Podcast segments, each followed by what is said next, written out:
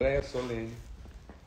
E o que, que está mais sendo prejudicado nesse esforço? As relações afetivas entre nós.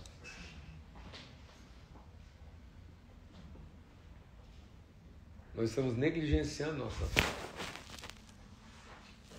A revelação dos últimos dias começa com uma igreja padrão. É. Quem deveria marcar o evento do século sobre igreja organizada, da teologia aprovada, livre de qualquer heresia?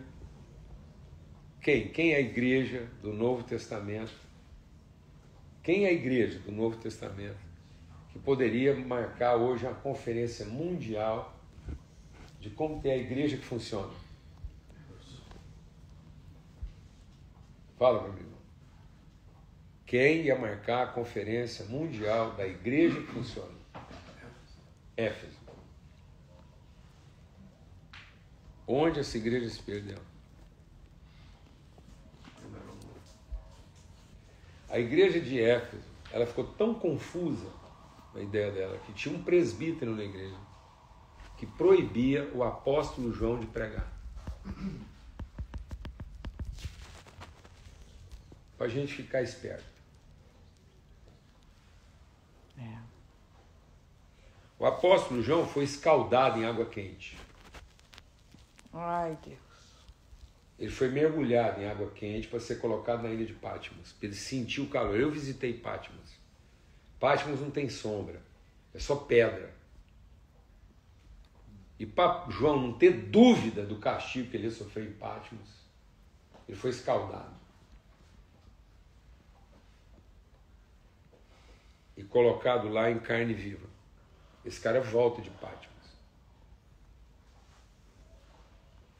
Como um cara que foi queimado, assim, de cima embaixo. Esse homem que ouviu de Jesus, cuida da minha mãe. Mulheres, exerce teu filho. Tinha um presbítero na igreja de Éfeso que não deixava ele pregar. Porque tinha apego ao poder. Porque era zeloso do que, amor? Da estrutura. Zeloso do que, amor? Da igreja. Um cara que entendeu que tinha que proteger a igreja do apóstolo João. Isso é pra gente sim.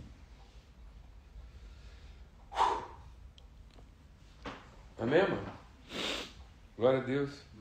Aonde a gente pode ir, né? Onde nós podemos ir intuitivamente no zelo da sua casa.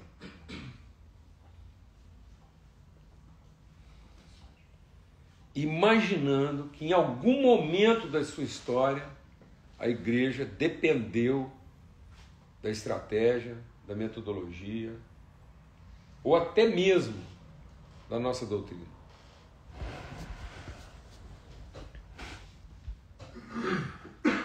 A igreja é um fato eterno.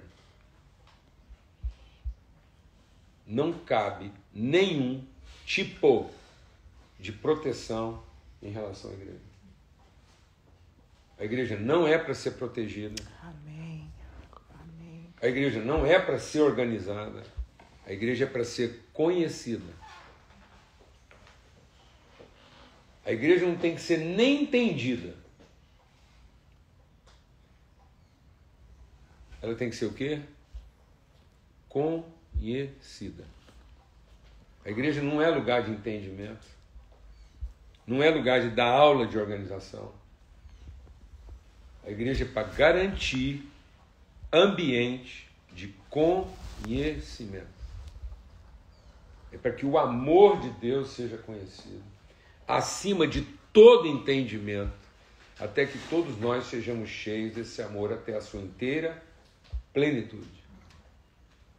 A igreja é um ambiente para que qualquer que seja a circunstância, qualquer que seja a condição, a pessoa espiritual seja plena.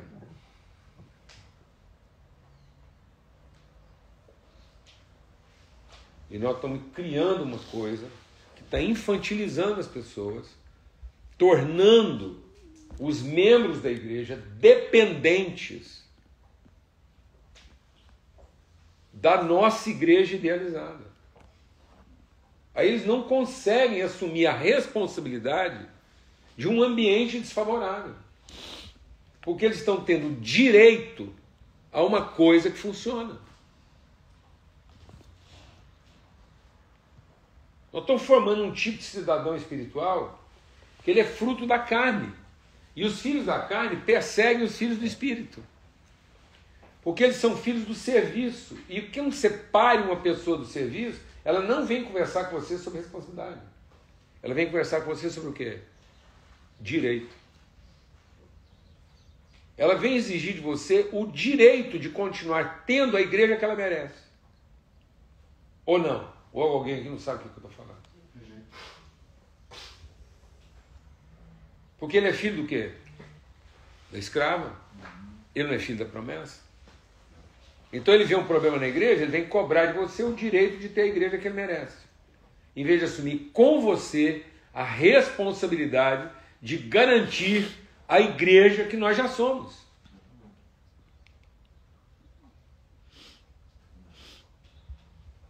Nós estamos aqui para assumir a responsabilidade de continuar sendo a igreja que nós já somos, como família.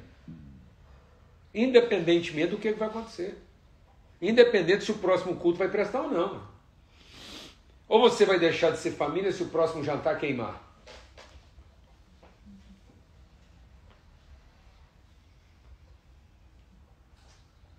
Deu um problema lá na sua casa, queimou o jantar. Você vai ter que avisar para todo mundo que hoje não tem janta.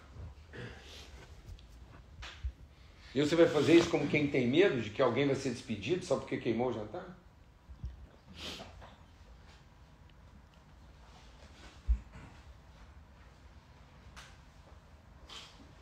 Ou nós vamos assumir a responsabilidade de encarar isso assim como um assunto de família? Então não estamos ficando refém. Oh Deus. Oh Deus. Refém. Amém? Então, o que que, o que que é o nosso desafio?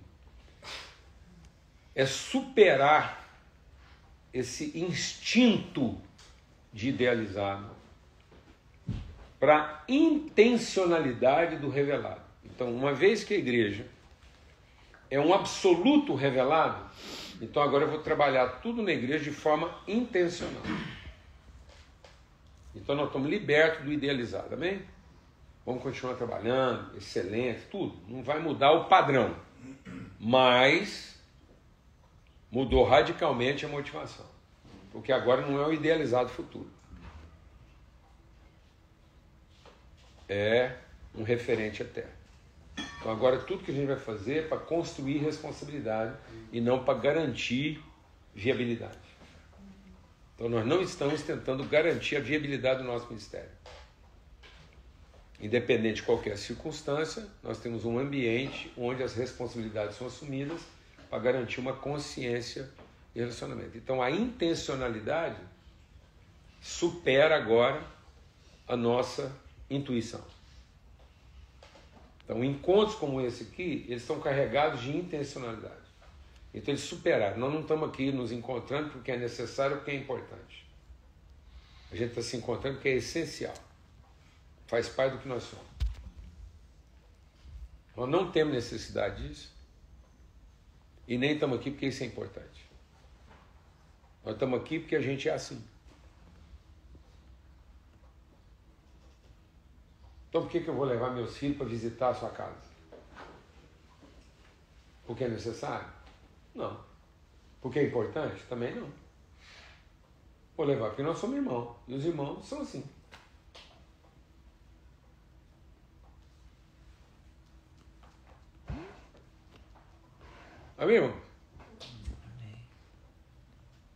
E aí a gente está formando uma cultura de família. E não padronizando um comportamento de uma instituição. Então nós temos que evoluir de um padrão comportamental para uma consciência de natureza. Então nós formamos no ambiente da igreja, com essa plataforma segura, uma consciência da nossa natureza, construindo a cultura da família. E essa cultura de família abençoa qualquer família da Terra. Por isso que todas as famílias da Terra serão benditas entre nós. Por quê? Porque é uma cultura de família. Não é uma cultura de parente. Isso aqui não é coisa de parente. Isso aqui não é porque é necessário, nem porque é importante, como coisa de parente. Nós não estamos aqui para sobreviver ou fazer sobreviver a nossa parentela. Nós estamos aqui para, num ambiente de igreja seguro, construir uma cultura de família. Essa cultura de família vale para qualquer tipo de família. Porque é intencional. Amém? De modo que cada um de nós aqui, antes de qualquer coisa, representa um povo. Então você está aqui representando o seu povo, você tem uma cultura de família, você pega isso aqui como cultura, e independentemente do horário, da forma, se vai ser numa sala, bar de uma árvore, se você vai servir é, é, é, um sandes, ou se nem vai ter comida, não interessa.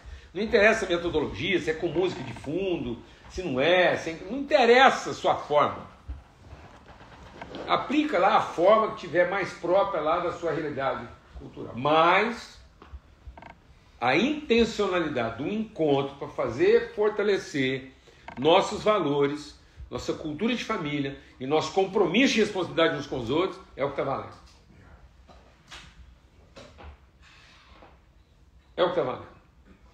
Isso aqui é só para a gente encontrar, reforçar nosso compromisso de família, responsabilidade uns com os outros, está doendo, como é que eu posso te ajudar, o que está acontecendo, fala comigo, ó, tá ruim lá, e você é o cara que tem perfil. O tipo de problema que eu estou enfrentando lá, você é o meu plano de seguro. Então, a família é o plano de seguro de Deus. Meus meninos tudo brincam comigo. Pai, no seu plano de seguro cobre isso? Eu falo, dá 10 minutos que cobre. Eu vou achar alguém na família que. Amém? Eu estou falando isso, não estou brincando, não. O dinheiro que eu podia ter gasto num plano de saúde, que eu nem conheço a pessoa, não sei se vocês vão gastar aquilo em arma, em prostituição, em qualquer outra coisa, e em vez de eu gastar meu dinheiro num plano de saúde que eu nem conheço as pessoas, nem se são honestas, eu peguei esse recurso e gastei nesse plano de saúde. Comprei comida, aluguei casa, paguei passagem para ter a família reunida e construir uma cultura onde nós cuidamos dos outros. De modo que o Vitinho queria muito assistir o jogo do esporte, estava lá, faltando uma hora e meia para o jogo, a gente acionou o nosso plano. O Vitinho quase que olhou para mim e falou assim: Tio Júnior, seu plano de saúde aí de vida, cobre ingresso do esporte. Eu falei: segura aí, Vitinho. E nós estávamos lá tentando comprar na internet, a internet deu pau. Uma hora antes do jogo não vendia mais pela internet. Você pensa, um filho de Deus como o Vitinho querendo ver o jogo do esporte, nós ali sentados, ligamos pro Vidigal. Falei, Vidigal, desculpa te ligar no dia do aniversário do seu filho. Mas tem um torcedor do esporte aqui que nós não podemos escandalizar ele. É um dos poucos que você tem. Porque o resto dos seus amigos, tudo é Benfica. E esse te humilha. Então tá um cara para te ajudar. Aí o Vidigal falou assim, Paulo Júnior, mas assim, em cima da hora, eu vou falar nem para os meus filhos.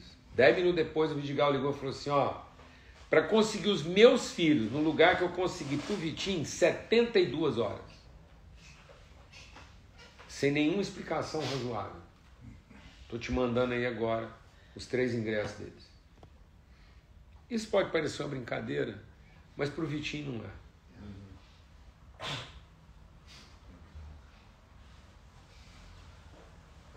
É para a gente entender que a família funciona.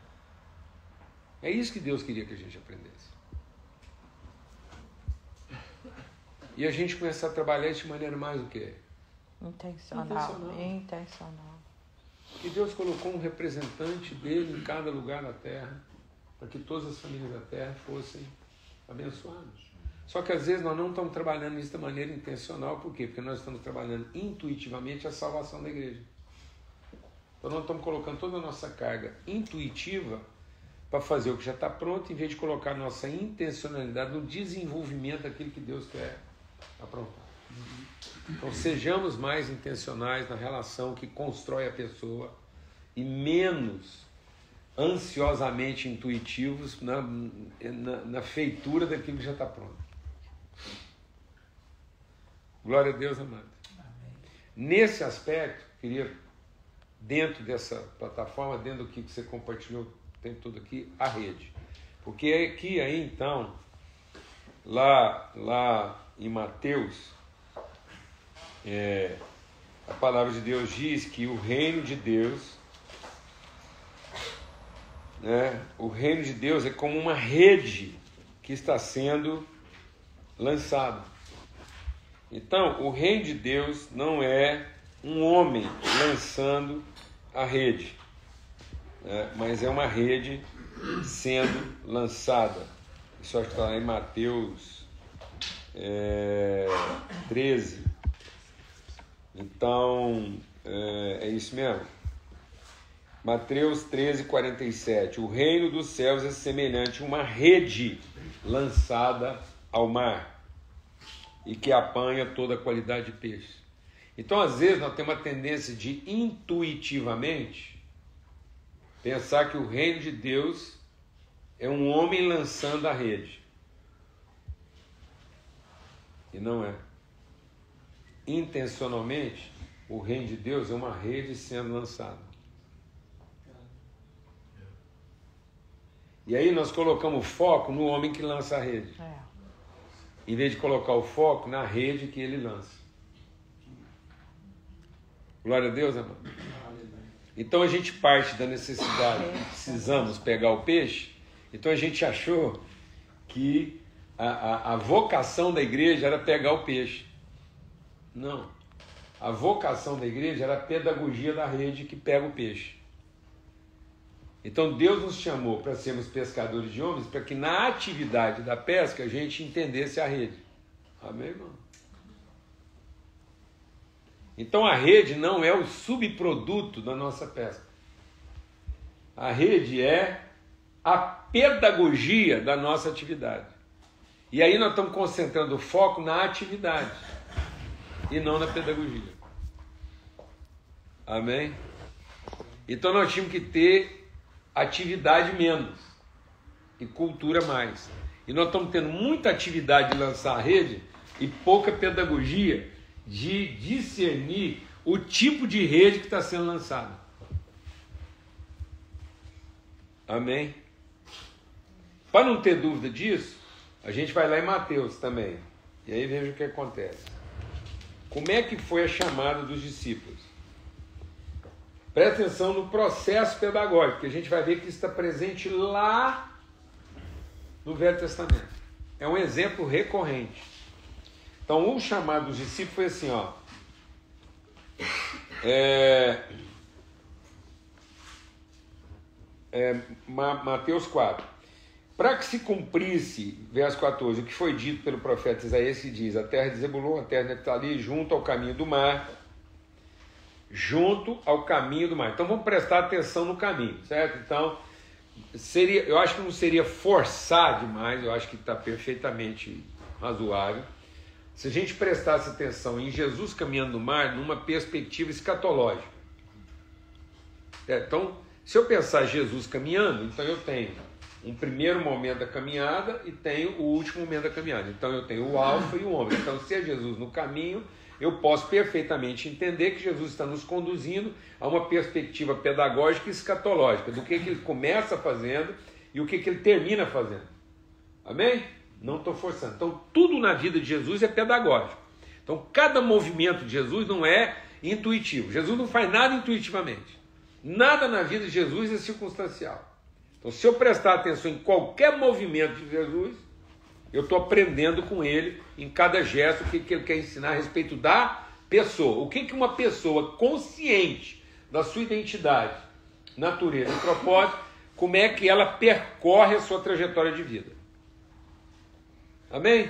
do mais novo. Por isso que a palavra de Deus diz: o menino crescia, Jesus crescia. Então, tudo que eu olhar na, vida de Jesus, eu vou ver um crescimento, eu vou ver um desenvolvimento cognitivo de intencionalidade. Como é que ele vai assumindo sua responsabilidade em níveis cada vez mais crescentes disso. Então, num primeiro momento, ele encontra os discípulos fazendo o quê? Lançando as redes. Então, nesse primeiro momento, ele encontrou lá. É, é, e ali é, é Jesus andando, viu dois irmãos, Simão chamado Pedro e André, e os dois faziam o quê? O que, que eles faziam? Lançavam. Lançadores. Então é muito normal e natural, no meu primeiro momento, ter foco no lançamento. E aí você vai ver como é que isso, com o tempo, vai prejudicar o Pedro. O Pedro, o tempo todo na vida dele, ele tem problema com o quê? Porque ele é um exímio lançador de rede. Porque quando ele foi chamado, ele estava fazendo o quê? Lançando a rede. Qual é a grande dificuldade na vida de Pedro, a vida toda dele? Os relacionamentos. Pedro não tem a menor dificuldade de arrancar a espada para deixar aquele que aparentemente está prejudicando Pedro na sinceridade autêntica, na, na sua mais profunda sinceridade genuína, ele é capaz de arrancar a espada para salvar o Salvador. Então Pedro está na posição de salvar o Salvador. E às vezes é isso que nós estamos tentando: salvar o Salvador. A forma como nós estamos lidando com a igreja é como quem está tentando salvar o Salvador. E sem perceber, você começa a andar armado, qualquer coisa que ameaça nosso ideal de salvação, a gente arranca da espada e corta a orelha daquele que está prejudicando o nosso salário. E aí, para vergonha nossa, Jesus cura o agressor dentro da nossa frente. E ainda pergunta para nós como é que nós estamos com a cabeça. Pedro nunca negou Jesus. Mas ele sempre negou Cristo.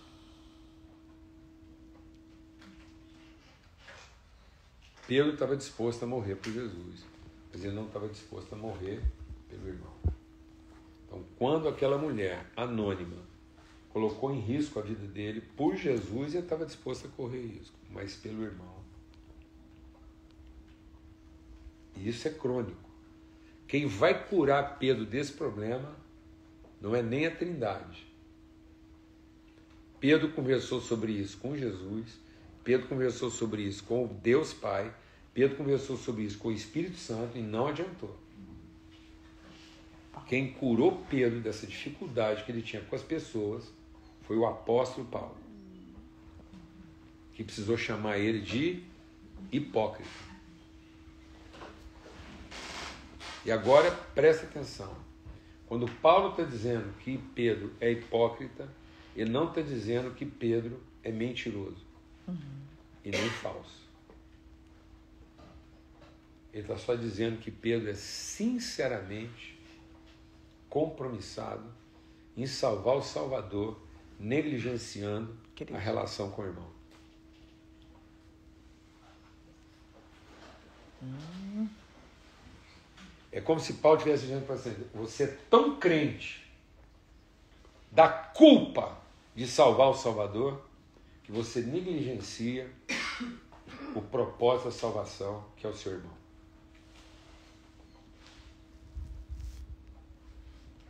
A sua sinceridade está acabando com você.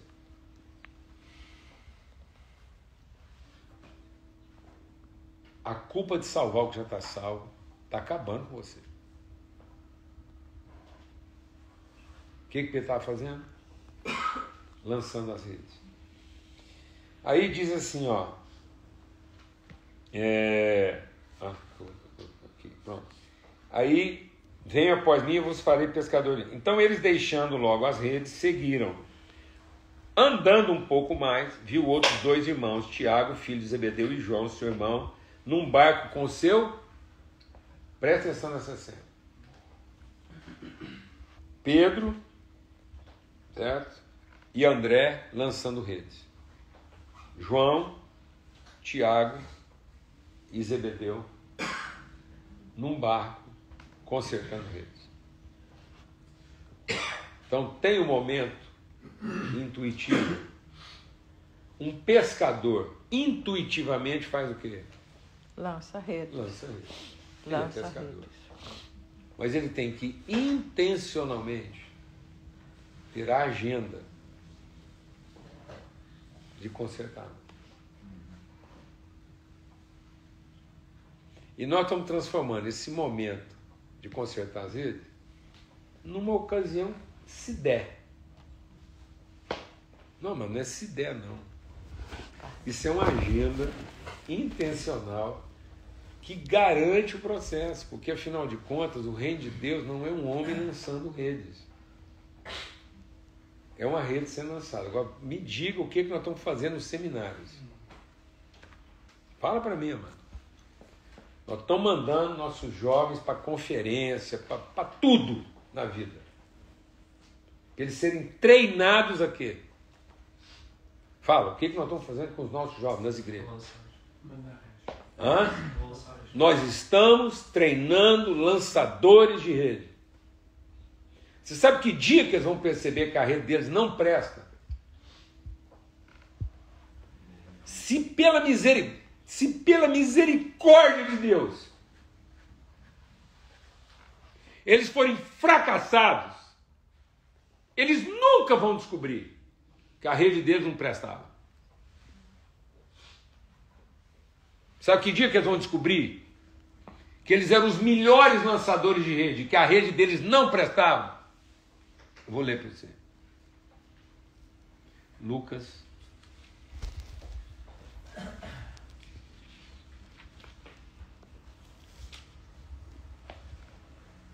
Lucas, capítulo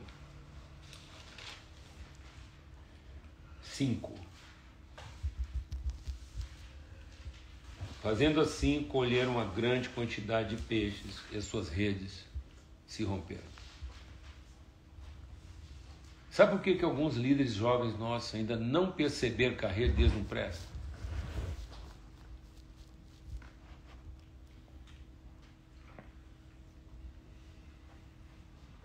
Porque eles ainda não ouviram a voz de Jesus para trabalhar na real medida do que eles podiam estar trabalhando. Porque o dia que eles acertar, A dinâmica, né? eles vão perceber. Então, o que está causando as maiores rupturas ministeriais hoje?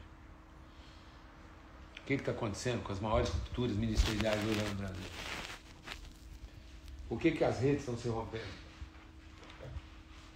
Porque o povo começou a fazer o quê?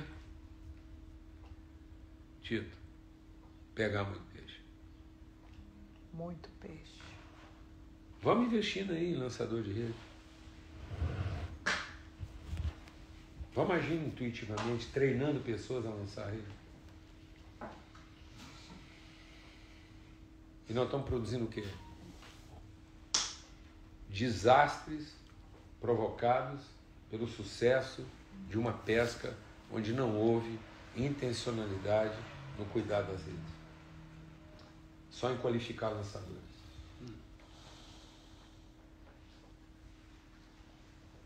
Agora vamos ver a pesca de João. Evangelho de João. Lá no finzinho. João. Final do, do, do Evangelho de João. Capítulo 21.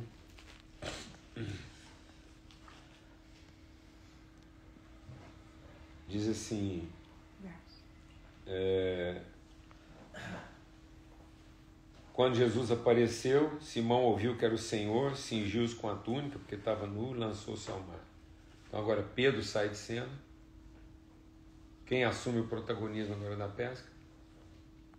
João. Pedro era um bom lançador. João é o quê?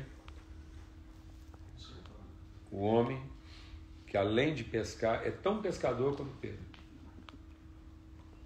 Mas ele tinha na agenda dele a intencionalidade de manter as redes dele funcionando. E aí, na pesca de João, a rede puxou a rede para a terra cheia de 153 grandes peixes, e sendo tantos, apesar de serem tantos, Sendo tanto. as redes não se rompiam. Se nós não trouxermos essa intencionalidade, nós vamos continuar fazendo evangelismo intuitivo. Nós vamos continuar achando que a cena estava focada no homem que lança a rede, sendo que a cena estava focada na rede que está sendo lançada. Então nós temos que tirar a atenção intuitiva do lançamento da rede para ter uma atenção intencional na rede que está sendo lançada. E trabalhar o fortalecimento dos vínculos, porque os dons ministeriais não são para lançar rede. Amém? Efésios 4 para a gente concluir. Efésios 4, então, concluindo, diz o quê? É... Seguindo a verdade em amor, né? Então, aqui, deu dons aos homens, querendo o aperfeiçoamento dos santos para a obra do ministério, para a edificação do corpo, até que todos cheguemos à unidade, tá? Não sejamos mais meninos inconstantes, mas seguindo a verdade em amor, cresçamos em tudo, naquele que é o cabeça, do qual todo o corpo, bem treinado, capacitado? Não. Quais são as definições do corpo? Sua competência, sua agilidade, sua capacidade. Então nós, nós, temos, nós estamos aqui para qualificar o corpo, treinar o corpo, trabalhar as competências do corpo. Não. Os dons ministeriais são o quê? Fortalecer os vínculos do corpo. Para que o corpo bem ajustado, consolidado, pelo auxílio de toda junta e ligadura, segundo a justa operação de cada. Aí sim. Para que cada um possa operar na sua competência própria.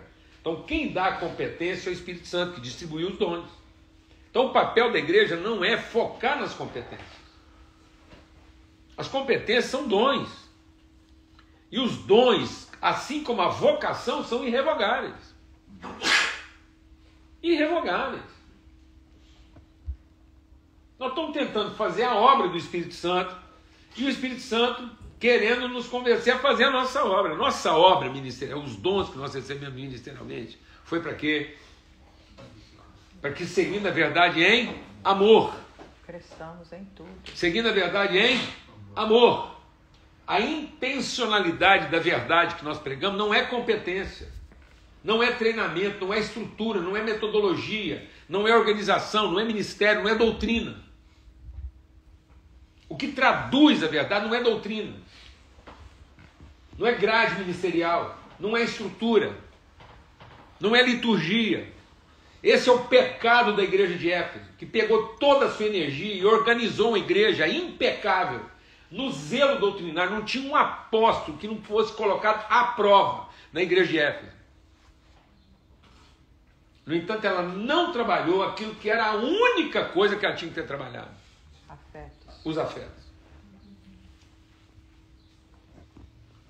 Sendo que os dons ministeriais são para trabalhar o quê? Os afetos. Para que seguir na verdade em amor. Nós vamos crescer em quê? Em tudo. Como?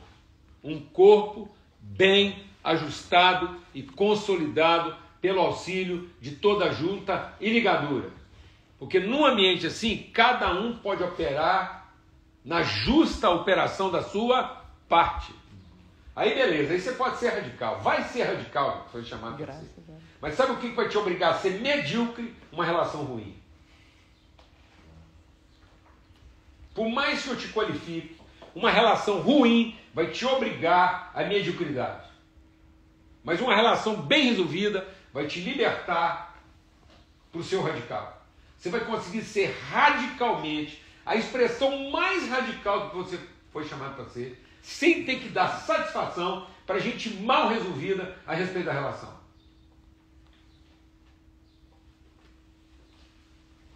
Não vai ter lugar do planeta que a gente não consiga ocupar.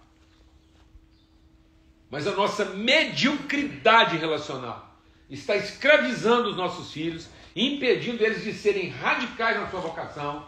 E aí, para sobrevivência, eles têm que ser mantenedores do rito que nos consola.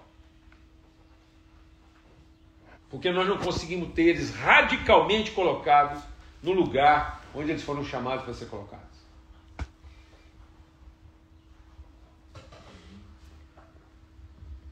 Relações ruins estão formando líderes medíocres. Sem a menor relevância na sociedade onde estão inseridos, porque eles são estritamente bons celebradores de uma liturgia que apazigua nossa ansiedade futuro em relação à igreja.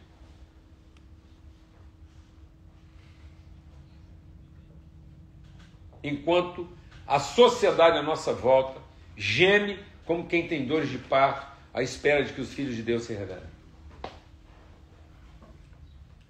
Nós estamos aqui querendo que Deus ouça as nossas orações, sendo que nós devíamos ser as respostas das orações do povo a Deus. O povo clama a Deus, o povo clama a Deus e Deus clama a nós. Quanto mais perto de Deus você chegar, você vai perceber que ele não quer a sua intimidade para ouvir sua oração. Ele quer a sua intimidade para que você ouça dele. Porque ele ouviu o povo. Deus ouviu o povo e ora aos filhos. Quem irá por, por nós? Vida de oração na igreja não é para a igreja ser ouvida por Deus.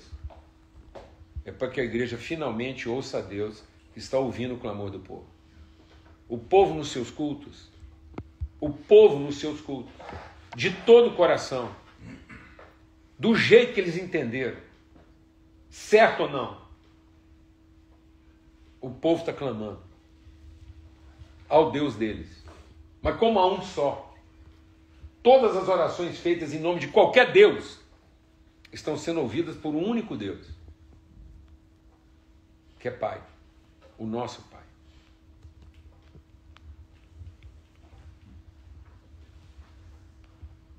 As orações do mundo inteiro, feitas em nome de Maomé,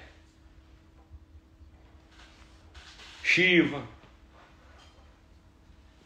Buda, as orações feitas no centro de Macumba. O mundo acredita que há mais de um Deus, mas nós sabemos que só há um, e Ele é Pai. E eles pensam que cada um está orando pelo seu próprio Deus.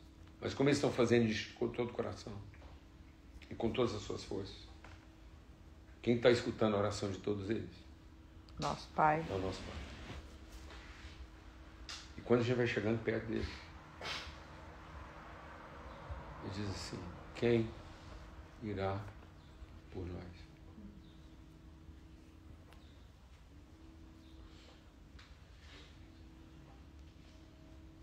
Quem irá por nós? E sabe por que a gente não consegue responder essa oração? Que nossas relações são ruins. E para responder essa oração do Pai aos filhos, respondendo ao clamor das nações, nós tínhamos que estar mais bem resolvidos. Para sermos mais radicais nessa resposta.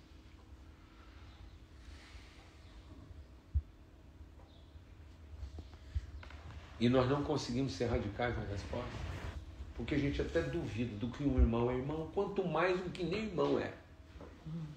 A gente não consegue ter fé para achar que um irmão é irmão, quanto mais um que nem parece irmão. Se até com os irmãos que parecem irmão e falam no nome do mesmo pai, a gente ainda tem problema, quem dirá o outro que fala em nome de outro Deus? Aí que nós vamos achar que não é irmão mesmo, não. Se a gente já mata os irmãos, que a gente sabe que é irmão por causa de um culto, quem dirá o resto? Agora, se a gente fosse mais bem resolvido, cada um poderia operar na plenitude da sua parte. Aí o corpo bem consolidado, segundo a justa operação de cada parte, produz o seu próprio aumento para a edificação de si mesmo. Então o aumento do corpo é a consequência mais natural de uma igreja bem o quê? Ajustada. Então não tinha que estar trabalhando um minuto estratégia de crescimento da igreja. Pura perda de tempo. Porque um corpo bem ajustado, segundo a justa operação de cada pai, qual é a primeira consequência fé? Produz o seu próprio aumento para a edificação de si mesmo. Então, esse corpo seria maduro, ia crescendo naturalmente, porque as relações são boas e cada um opera na medida da sua parte. Glória a Deus, amados. Agora, o primeiro momento é Pedro. Normal. Mas nós temos que evoluir para um segundo momento. João. Já passou a fase da pescaria rota.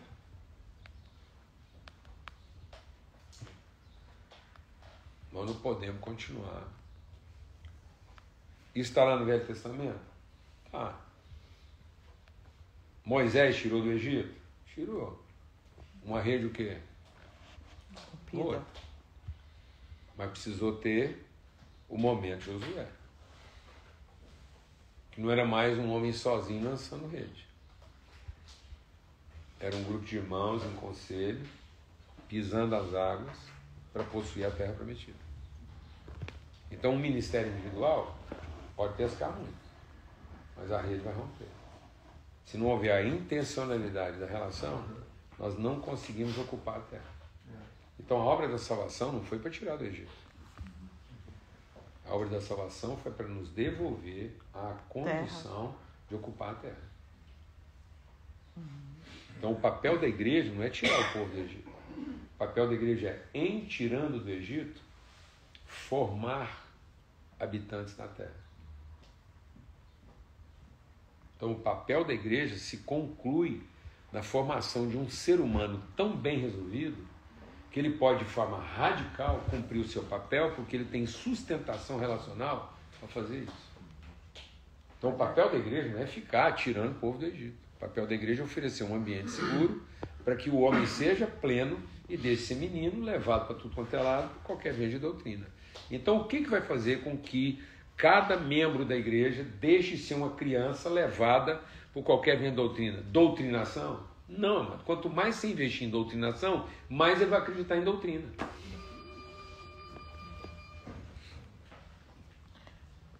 Fazendo a Investe. de Deus na Continue terra. investindo em doutrinação. E você está levando o cara a pensar que o que, que salva ele? Doutrina. Então ele virou um consumidor de quê? Doutrina. É. Pronto. Então o que vai fazer ele uma pessoa completa? É que ele não é mais um menino andando atrás de qualquer venda de doutrina, mas ele agora tem um ambiente relacional tão bem consolidado que ele pode ter, inclusive, uma, uma, uma, uma, uma, uma conversa difícil, como foi Paulo e Pedro, e isso não romper. E o irmão Pedro, a última palavra de Pedro, escutem Paulo. Ele fala umas coisas difíceis de entender, mas presta atenção. Eu acho que Pedro está querendo dizer assim, até eu mesmo, até agora, estou tentando entender. Então, quando alguém falar para você que não está entendendo direito o que você está falando, mas quer continuar conversando, é porque você está no caminho certo.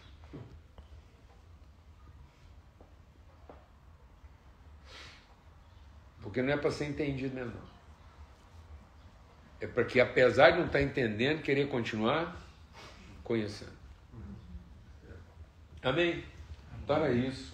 É uma palavra de testemunho, um Amém. empenho, porque vocês são um povo profético para essa nação e para o mundo. O que está acontecendo aqui, o que vocês representam nesse lugar, a intencionalidade desse encontro aqui é muito mais do que uma circunstância que beneficia vocês no seu ministério local. Isso aqui é, um, é uma luz de intencionalidade para trazer esperança para essa nação e para as nações. Então invistam nisso com intencionalidade e, e, e sejam é, é, é, programáticos nisso, entendeu? Né? intencionais, não.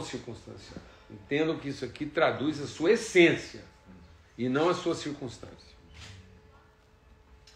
Isso aqui não é uma reunião de lançadores de rede. É. Isso aqui é o lugar intencional né, onde João? na relação nós estamos fortalecendo a rede para que ela continue sendo lançada. Vale esse testemunho com relação à vida do João Martins e Com da certeza, Isabel. Com certeza. Ministério Casa. São anos a gente ouvindo eles falarem a mesma coisa, É. traduzir a mesma coisa, É, mas com muito consertar a afeto, rede, né? consertar a rede é uma rotina de muitas redes. é, é muito lindo. Ô, gente, lançar a rede, uma hora para o lado direito, outra hora para o lado esquerdo, uma hora de manhã, outra hora de madrugada. Jesus está sempre surpreendendo. Você trabalhou a noite inteira, pegou nada, fala, volta lá e lança, você pega. É. Ah, lançou desse lado, agora lançou, você pega. Então, assim, pegou não. Metodologia é um trem para mudar do dia para a noite. Para consertar a rede, é rotina. Amém? Tanto é que para pegar os peixes da primeira pesca, Jesus teve que mudar o lado. Amém? Uma hora que ele encontrou o João consertando as redes, ele não falou nada. Amém, mano? Amém. Amém? É como se Jesus passasse lá, o João está consertando a rede e fala assim. Mais tarde a gente conversa. Porque aquilo que o João estava fazendo ali só se- seria revelado relevante numa hora em que o lado não adiantava. Não precisou nem falar o lado, era só lançar e pau, trem estava ali. Amém? Então, às vezes, a gente despreza certas coisas porque nós estamos querendo, assim, meio que a, a magia do método. E a gente não percebe, às vezes, a, a- a autoridade de certas rotinas. Como a mesa. Jesus pegou a coisa mais rotineira e transformou ela na essência do seu ministério. Quarenta e tantos dias à mesa, ensinando. Ressurreto. Glória a Deus. Glória a Deus. Amém.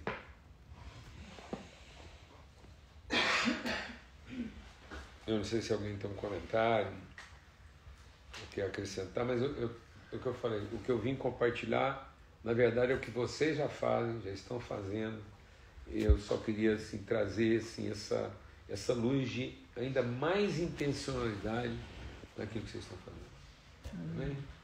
Para que vocês assim, sejam radicais nisso, para que cada um aqui possa ser radical na sua característica, onde Deus te colocou. Para que Amém. ninguém aqui seja vencido pela mediocridade de relações frágeis. Não nos cansemos de fazer o bem. É. Esse é o bem maior. Exatamente. Então, amém?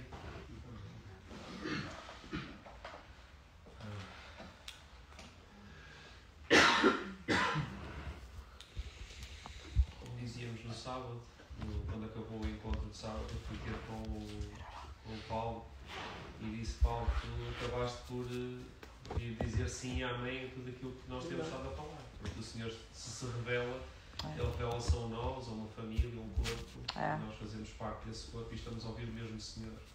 E foi muito bom no sábado ouvir assim por, por alguém diferente, mas que faz parte da mesma rede que é lançada.